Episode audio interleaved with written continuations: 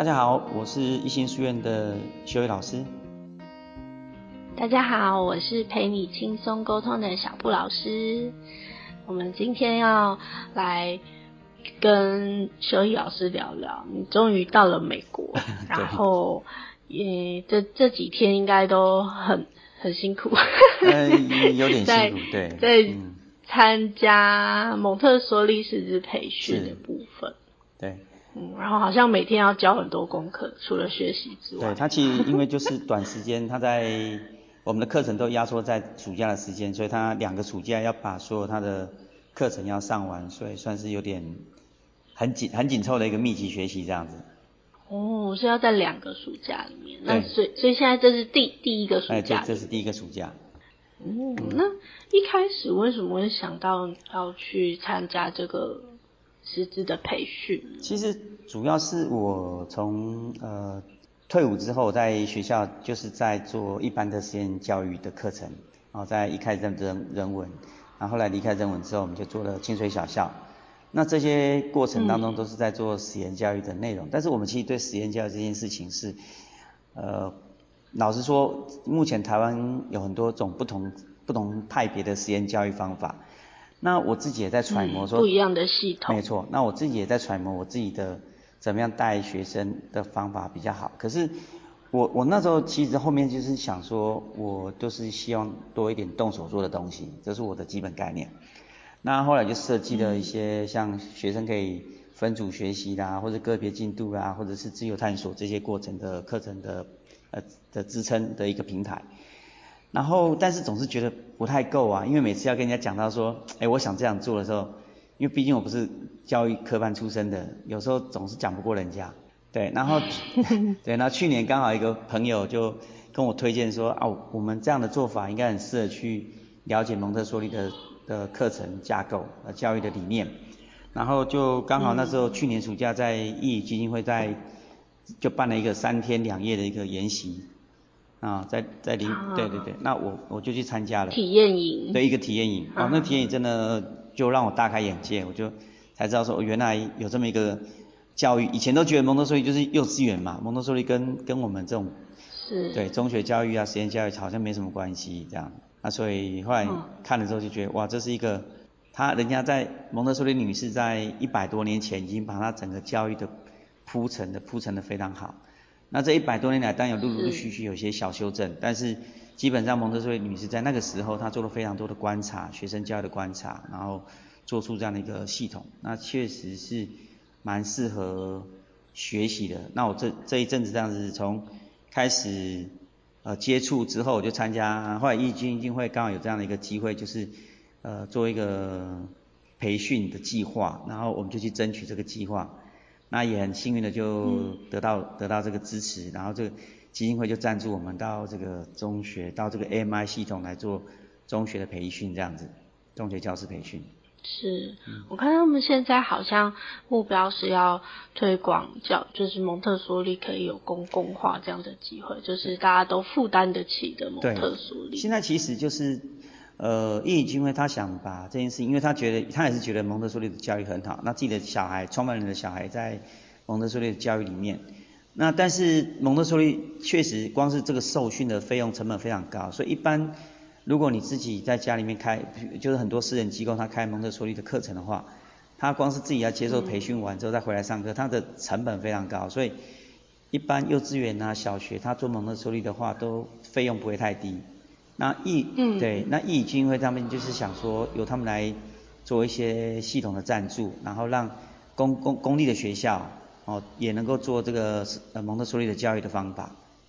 那在去年，对，在去年之后，他们也有陆陆续续应该有三所学校申请到义基金会赞助，让他们去做一个师资培训。那也希望说未来能够在北部有这样的一个呃蒙特梭利的公呃。公立学校有这样蒙特梭利的课程这样子，嗯嗯对。不过现在确实听到的真的比较有接轨的，好像就到小学阶段，对，算是一个比较能够普及一些些。幼儿园当然是已经，已经更更早之前就我们可能就听过很多蒙特梭利幼儿园。可是中学教育，你会不会是？很很先锋的老师啊。其实我在这边上课，我我们的同学，我们同学大概也是呃，大概世界各国都有，那有加拿大啦、墨西哥，然后苏俄，然后甚至连印度或者是泰国那边都有。那我们同学里面，所以是世界各国在一起做培训。对对对，就是各地。那当然现在有些国家疫情比较严重，他们就是用远距上课的方式。那其他同学就是聚集到这边做课程。那我们同学里面很多都是已经在蒙特梭利学校准备要接手中学部的推呃课程，或者是主导，或者是就其在美国这边，他们当地蒙特梭利中学已经算是。还蛮多的，对，不是说第一所，不是不是刚开始，这，但是我们这次培训的计划，他们叫做 diploma，就是第一届是 diploma 的课程，呃，所以我是蛮幸运的，刚好这个机会碰到这个 diploma 的课程这样子。这是什么意思啊？就是他其实，在他们的呃蒙特梭利系统里面认证，它里面有一些可能是叫做工作坊的课程，啊，就是 workshop，那有另外一个就是可能是一个简单的研习课程，就是 orientation，可能是一期。啊，一个短期的一个 orientation 的课程。那目前在台湾有接过有接受过中呃中学教师培训的，都是 orientation 而已。那从这一期开始，他把 orientation 的课程改成所谓的 diploma，就是要接受两年的一个完整的一个课程训练这样子。哦，可是你们只去两个暑假。对，那两个暑假回来之后还是会有持续的。对，他其实有一些实习的时数的要求，就是。我们如果回去之后，我们还要去做一些实习课程的一个补充，这样要把那些课程都完整完，才叫做课程结束这样子。所以他不是只有这两个暑暑假说，那就暑期班，那其他时间就不用再做练习或不用再做学习这样。他其实整个持续的。哦，难怪你们要这么密集的感觉，每天很像集中营。是是是，很多 很多学习，很多功课。对啊，我们在地的需要很需要专注。是是没有错，我们在地的同学是都哇哇叫，不是只有我们这些外国来的，然后但是其实对，当然有点吃力啊，但是对，就努力学习。辛苦了，辛苦了。所以，呃，你们虽然是中学教育的师资培训，但是也是从零岁开始学嘛？对，其实他蒙特梭利教育，它是整个。呃，理想来讲，它其实是一个终身教育。蒙特梭利女士，她其实在对她的整个著作里面有提到，就是这些理念是可以用到，甚至我知道现在在美国有些呃长照机构或者是老人机构，他们也在用蒙特梭利的教育法来帮这些老人上课。哇，好酷哦！对，所以其实这是一个比较远、比较长远的一个概念。那呃，我们现在在做。中学这一块，其实在美国这边已经算是 AMI 系统，他们已经算是比较完整了，所以才今年开始做出所谓的这个 diploma 的课程。那但是我们在学习，我们像我们很多像我自己本身没有零岁到六岁的经验，也没有六岁到十二岁的课程经验，他必须把这些东西全部再讲一遍，让我们知道说，哦，原来一个孩子的发展，一个人的发展，他主要是讲人的发展，一个人的发展从零岁开始，他就有很多课程是需要，也不能讲课程，就是很多。我们在平常日常生活中接触的时候就需要注意的东西，对。那如果这些事情有被照顾到的话呢，这个孩子就可以发展的非常好，他在未来就有机会可以做更多的事情，这样子对人类可以有做出更大的贡献。我自己的理解是不是在探索能力的建构啊？呃，其实他应该是说，他要培。我要整理一个重点的话。对我，我觉得如果简单来说，如果一句话要讲蒙特梭利在做什么？他其实是要培养一个独立的人，就这样子，要培养一个独立的人。嗯。对，但是我们就要定义什么叫独立的人。那其实简单来讲，一个独立人就是他能够有能力去面对困难、解决问题，然后能够跟其他人共同相处，能够跟其他世界上这个地球上所有的生物和平相处。嗯。这样就是一个独立的人，这样子。所以其实他的愿景也是非常的远大的。而且蛮清楚的。是。对，因为其实我们现在也看到，就是说在台湾，我们很多这个系统课程下下面下来之后，很多孩子其实是越读越没有兴趣，越学越想越想放弃。那甚至我以前在实验学校里面，我看到很多孩子是拒学的，他就进到一个拒学的环呃的模式，他就根本根本就不想学习了。那我们那蒙特梭利对这个这个。嗯，讲社会现象或者一个学习的现象来说，会会会更有帮助吗？或者是说，如果没有从小宝宝的时候就开始接受蒙特梭利的嗯环境训练，是，对之类，那那那现在还来得及吗？确实，其实是嗯，目前我们最近这几天我们也在讨论这样的问题，就是说，如果一个孩子他可能是幼稚园以前都没有接触过蒙特梭利，进到国小可不可以？或者是国小、幼稚园都没有接受过蒙特梭利课程，直接进到蒙特梭利的中学部可不可以？中学。对。呃，目前确实，呃，我问过一些同学，还有我们讲师的反应是说，这些确实是会比较困难，但是也还在努力，就是我们还是希望说能够找到一个路，可以让这些孩子有机会翻转他们的学习状况。但是整个来讲，就是说，我们还回到那个蒙特梭利女士讲的，就是每个人在他的发展过程当中所有的人类的倾向，你只要能够去尊重他的人类倾向，甚至你要给他。自由的发展的过程，他还是有机会翻转回来的。如果如果在成长的过程是用这样子的方向在学习，是比较容易接轨的意思。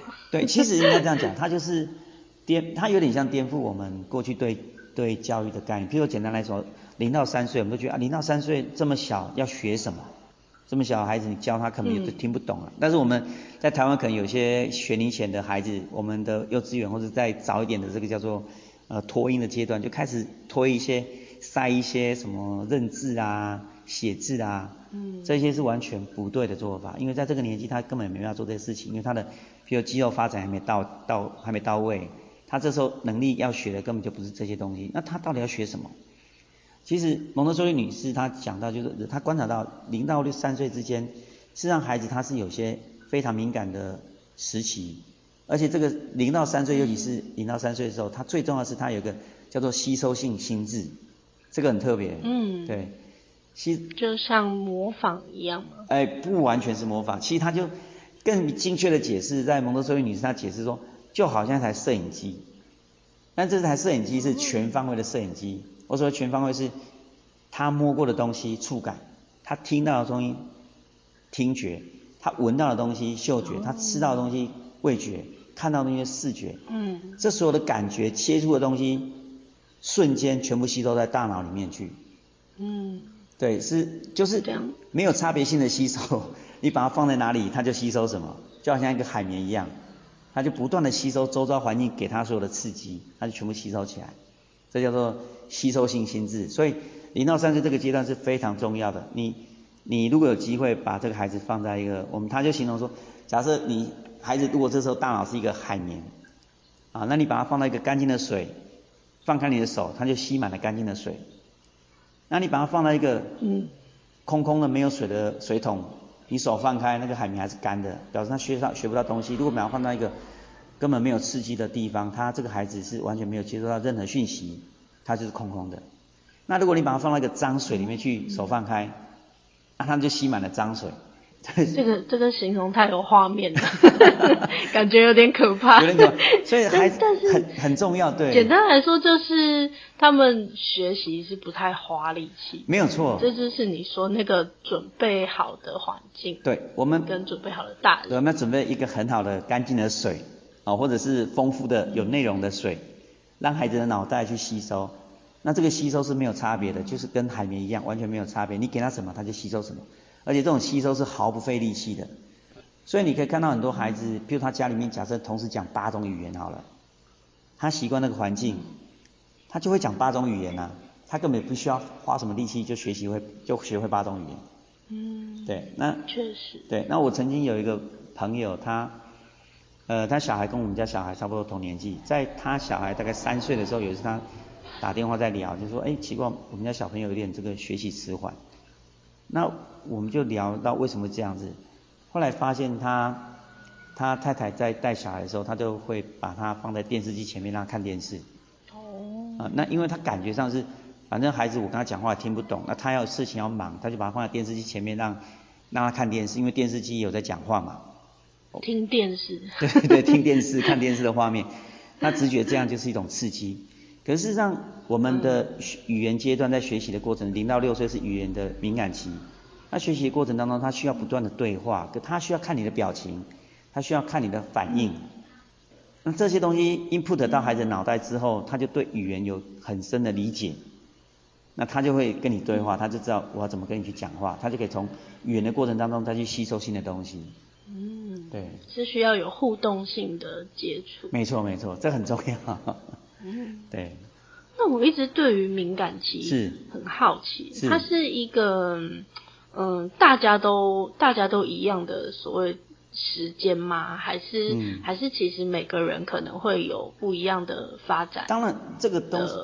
历程对，当然跟时间，每个人都会有点小小差异啦。就是说，譬如说我们说走路好了，有些孩子可能十个月就会走路，有些可能要一岁多才会走路。啊，那这是先天性的这 DNA 的关系，所以每个孩子的状况不一样。但是这个时期是差不多的，就是说每个人对每个孩子这个时期是差不多。所以这时候，呃，如果是家长如果没有送到这个蒙特梭利的学校的话呢，自己就要。稍微注意一下他的敏感期，这实际上事实上现在网络啦、书本都有很多在说明这个敏感期的阶段。那敏感期，对，那敏感期当然都分很多种，譬如说我们说，呃，叫一个叫做 movement，就是移动好了，移动我们简单来讲移动，移动它的敏感期就是说，他在这个阶段他发展他的的身体的肌肉移动是最好的时期。那这时间呢，你就给他多一点机会去做一些。开始学爬的那个时候嘛？对对对，事实际上是基本上是出生开始他就在做运动了。我们老师讲一个有趣的事情是，你知道出生的孩子就想要独立吗？啊，我们都傻了。哎，出生的孩子刚出生孩子怎么想独立？他说，因为他第一个他要呼吸，他就要自己呼吸吧，你不能帮他呼吸呀。第二件事情是，他他说有有有妈妈就把孩子放在肚子。那孩子呢就开始爬，他开始用力爬，他很认真的爬，可能爬了一段时间之后，他终于爬到妈妈的胸前，他可以吃奶。哦。这个事情就是他想要去发展他的能力，他不需，他这是天生与生俱来的，他想要做这件事情。可是如果我们太多的帮忙，我们大人说啊，小孩太小不懂，你去帮他这个帮他那个，接下来他这些能力就会慢慢的消失，因为他不需要做这些事情。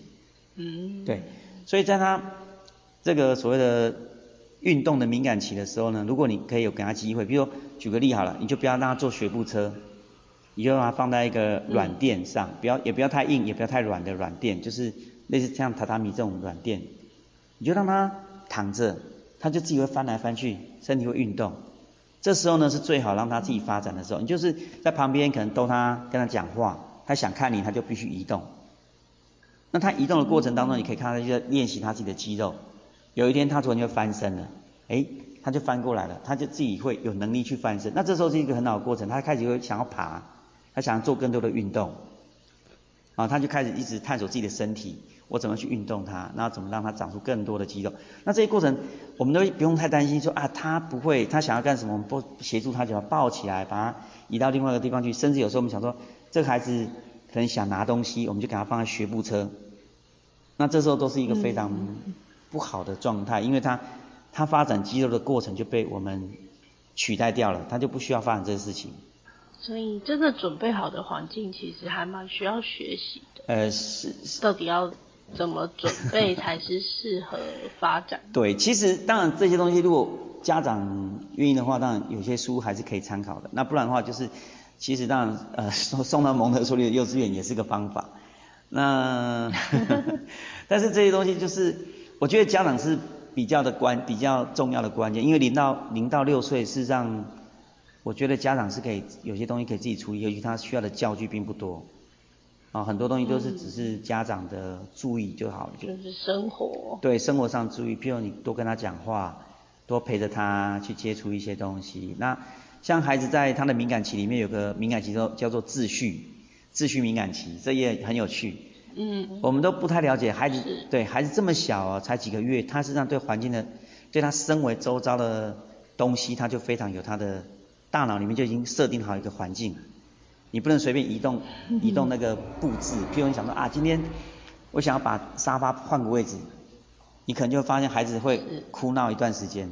这个我超有，你超有感觉，因为我女儿，哦是，我女儿是高高敏感，哦是是是，小小时候这对秩序感的这个敏感期比较明显，是是，我这我就我就没有没有经验，其实但现在听起来就觉得好像我以前在孩子很小的时候根本没有注意这个事情，所以有时候孩子会一直哭，都不知道为什么哭，都觉得他是不是肚子饿了，是不是哪里不对，哪里不对。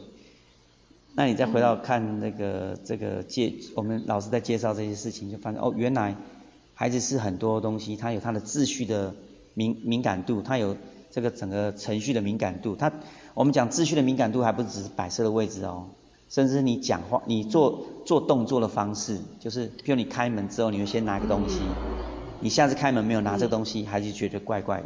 对，顺序。一个顺序，对，一个顺序的敏感度也是很重要的。我我会发现这些事情，其实是因为我我女儿是坚持度比较高的小孩，所以我一直觉得她是我的礼物，是是，也让我来学习。是是，对，其实像您这样子，能够这样子专注到看到孩子的这些敏感的地方，就是一个很棒的方式。你你注意到这些事情，你就会小心，然后你不会说，因为有时候我们太多时候就啊，孩子这么哭这么吵，就是大人就会生气啦，可能用比较不好的方式对待。可是当你理解这个孩子的需求的时候，你可能就比较能够谅解，甚至你可以说，那我就是稍微做个调整一下就好了。嗯，对，那那时候。不过这个敏感期是只有零到六岁吗？嗯，如果说假设以时间更长，是，在可能可能小时候我们错过了，那但是孩子现在在成长的过程中，我们还有机会去看出他有什么样的敏感期是可以搭配运用的。基本上，呃。我们讲敏敏感期，就是学习的敏感期是零到六岁。那零到六岁之后就没有敏感期的，就很可惜。这些这些叫做天赋，这些天赋就一去不不再来了。六六岁以后呢，就叫敏感度。就我们对有些东西会觉得比较敏感，可是这些敏感呢，事实上只会说，它只会改变你学习的方向，但是它不会强强化你学习的能力。你说敏感度？敏感度就是说，你可能这个孩子他对于对于颜色特别敏感，那他就有机会可以往这边去发展他的性向。那其实这敏感度也会跟你的敏感期是有相关性的，它是这样子不断的被慢慢的引发到他，可能在他小学，在他六岁以前，他对他的敏感度的敏感期的时候，他就在这部分有比较多的接触，所以他这部分的敏感度会延伸到，哎，他的敏感期会延伸到后面变成一个敏感度，他对颜色特别的敏感。哦，对，那他的发展，未来的发展就比较会偏向颜色这一部分去，啊，那并不代表说敏感期之后就不能学习啊，像我们在学英文，大部分的人都是在敏感期之后才学英文的嘛，嗯，对，那我们还是可以学会英文啊，只是你讲话的方式就不会像母语的那么的标准，或者像母语的那么的熟练、熟悉这样子，对。难怪有很多学校是从幼儿园是开始。就想要把其他的语言当成 我们在学习环境里面每天都可以听到的语言。对啊，其实就是这个部分确实是对我们来讲有点困难，因为毕竟我们不是双语国家。就你孩子在从小阶段他学学学到的语言，我们讲说语言的刺激，他没有像说，因为这个刺激说真的，你用录音带啦，或者是用影片啊，那个刺激都不太够。我就对零到六岁阶段的孩子来讲是不太够的，因为他需要的是一个，因为他看你讲话的时候，他身上有肌肉的变化、声音力道的变化，那是非常清楚的。如果面对面讲话的话，但是你如果透过影片来看的话，实际上就有点差异性，那就不太一样。嗯，要有活生生的人是是是，这是最好的。对。嗯。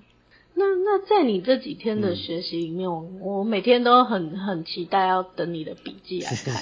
可是我猜应该有很多是现场的实作，是很难很难用用文字就可以记录的下来的一些感动。你还有没有什么要跟我们分享？其实我我那天在听老师在讲零到哎三到六岁的时候，我实际上我是很有感而发，就是说我我们自己都错过那个时间。所以我也自己想说，那我们还有什么方法可以再生一个吗？再生一个，再生一个重来试试看。没有这个有点。然后我在想的是说，其实我后来这回想到我自己在在做教育这件事情，就是我们有没有机会让这些就是不是我自己的孩子，但是我觉得他还是可以学习，错过这些。呃，所谓的黄金时期、敏感期的的孩子有没有机会再重新开始？这是我想到的问题。所以其实每天我们接受到讯息，跟我每天能够写出来的东西，我每天写在 Facebook，大概只有写十分之一不到的东西。但是其实真的是满满的的讯息在在吸收。那我是想说，我怎么样把这东西转换成我们真的可以带回去之后，在台湾帮助我们的孩子去学习。所以要等你研究出来，如果从小都没有接触过蒙特梭利教育，从中学要怎么样开始？这样。是，对这个部分确实，我想现在目前全部呃在投入蒙特梭利呃教学的老师们，对这件事情都一直是在做研究。其实我们我们这边的同学，他很多也是公立学校的蒙特梭利老师，或者是私立学校的蒙特梭利老师。那他们学校因为就是自由转学嘛，所以他们其实会很多学生是中途加入这个不同的教育系统。那目前来讲，确实是有些会有一些难操作的地方，因为在一个团一个一个班级里面来讲，因为蒙特梭利就是走混龄教育，所以在一个班级里面来讲，你突然有两三个孩子进来是一般的学生，实际上他们一开始要接触蒙特梭利的课程，确实是有有它的困难度，因为他不熟悉那种自由度的运用。所以造成一些混乱的时候，这样子。因为自自由跟责任是一体两面的。对，这其实是就要从头学习。对，其实呃那天老师有讲到一个很重要的观念，我觉得是很有趣。他说，如果你看到孩子啊，他不懂得负责任，他不懂得不懂得这这这个学习的话，不懂得独立的话，最简单的方式，你再给他更多的自由。这突然颠覆了我们的想象，再给他更多，他已经他已经不受控制，再给他更多的自由，但是事实上是有淡书的。他你给他更多的自由呢，你一定要让他承担自由后面的合理的结果。你就是我们现在其实，在台湾可能太太多的老师或者太多的家长，其实都在帮孩子承担他自由的结果。那这样的话，你没办法让孩子养成那个负责任的态度，这是最大的问题。确实，好像在体制内里面会比较难有这种空间可以去执行，比较需要大家都一样，这个自自由度的空间比较难。是，没有错。所以其实因为没有这个自由度，其实要养成独立这件事情会变得很困难。嗯。所以随着孩子越来越大，他们自由探索的空间跟他所需要。接受的那个合理的结果的那个责任，其实是在中学之后，我们可以我们可以协助的部分吗？是是，对，就是可能我们在实验教育里面，我们有看到是有些系统，它会让孩子所谓的这个叫做放毒吧，或者是叫做呃，就是把以前不好的学习习惯，或者他的以呃不懂得自主的这一块，再重新开始。那但是一般来讲，他用的比较是一个放空的方式，就让孩子先有放空一段时间，自由一段时间。可是那个东西还是没有办法。如果按照现在目前我看到的蒙特梭利的教育理念的话，我们还是要有透过一些不断的对话，跟透过一些协助孩子去进行反思跟自省。那有过这些过程的话，慢慢的孩子才会比较快的进入到他可以对自己负责的态度。对，那这是一一个过程，但是。其实目前来讲还没有所谓的解方，说哎这样做一定有效，或那样做一定有效，目前还没有。那些可能还是需要到时候现场上怎么去跟孩子做一些比较多的对话跟沟通。那我觉得，其实在蒙特梭利这一块就是还蛮重要，就是老师跟孩子之间的一些那种关系不是非常的紧密，因为他希望孩子独立嘛，你希望孩子独立，你就不会跟孩子非常的亲密。那但是他又是站在一个所谓的协助的立场。所以你可以随时不断的关注孩子的状态。所以其实我们有个小学的呃，就讲零到六岁的一个老师，他就讲说，其实他很多时候他教完了教完了这些东西之后，孩子是就把它忘记了。对，因为其实你说把老师忘记吗？还是把就是把老师老师学生就把孩子就把老师忘记了，因为他根本就没有觉得老师在这个阶段好像帮他什么忙。哦。对，因为他就是很独立嘛，孩子很独立。但是其实过程当中，老师做了很多事情，只是孩子没有感觉。但是，老师就是必须能够承受，蒙特梭利老师就必须能够承受说，你现在所付出的一切，孩子可能都不会记得，他可能就忘记了。但这就是过程，对。他就成长了，他就。对，他就成长。对，我们要的就是这个结果，不是说像现在有时候我们老师会一直不断，好像我需要被孩子把我当成一个很好的老师，我是一个很照顾他的老师。对对，不需要把我们老师的价值放在这个上面。哦，原来是这样。是。这个放在父母身上可能也是一样的。没有错。那就要看父母能不能能不能接受这件事情。以东东方人来说，嗯，好像这个心态的转换。嗯，会比较挑战一些些，没错。但是其实我们常说，孩子的成长，父母要有很多的放手，是，我猜这是很很接近的意思。概念，对，没错没错。这个就是之前台湾有个影集嘛，不是你的孩子不是你的孩子，嗯。但是这个这些东西是要想一想了，就是我们到底要给孩子什么？我觉得。这个小布老师，下次你可以分享一块这这段这个亲子之间的关系。嗯，是我我是还蛮享受跟孩子之间亲密的关系，因为我很喜欢我很喜欢跟他们聊天。是是。但我猜这也许也可以不冲突。是。只是在陪伴他们成长的过程当中，怎么样不是我觉得应该要怎么样，而是。而是能够看见他们的需求，是是没有错。对，虽然，嗯，我人生中好像有两次机会，嗯，可以可以往这个方向去发展，就是，嗯，我我在我在之前还在当幼儿园老师的时候，他们其实也也是有想要培训蒙特梭利的老师，那时候我就听过 AMI，对，所以。嗯，以以前有做过功课，我也曾经有起心动念，要我们全家一起去美国一年这样，但是后后来后来还是呃现实的考量，我们我们一家人没有去，但是对于对于这个面向的学习，我一直一直是觉得。嗯，他他会是一个我很好奇的面向，所以也很期待。因为你们到这个礼拜是只学到零到六岁吗？还没有，我们现在已经现在已经进到呃六到十二岁了。哦，是是是，好，所以下下礼拜可能就可以再听到大一点的孩子 怎么学，对不对？可以可以，嗯，是，好哦，是，那我们今天的。访问，今天比较像我访问你嘛，满足我的好奇心。嗯，那我们今天的访问就到这边。OK，好，谢谢肖毅老师。那我们就下礼拜见喽。OK，下礼拜见，拜拜。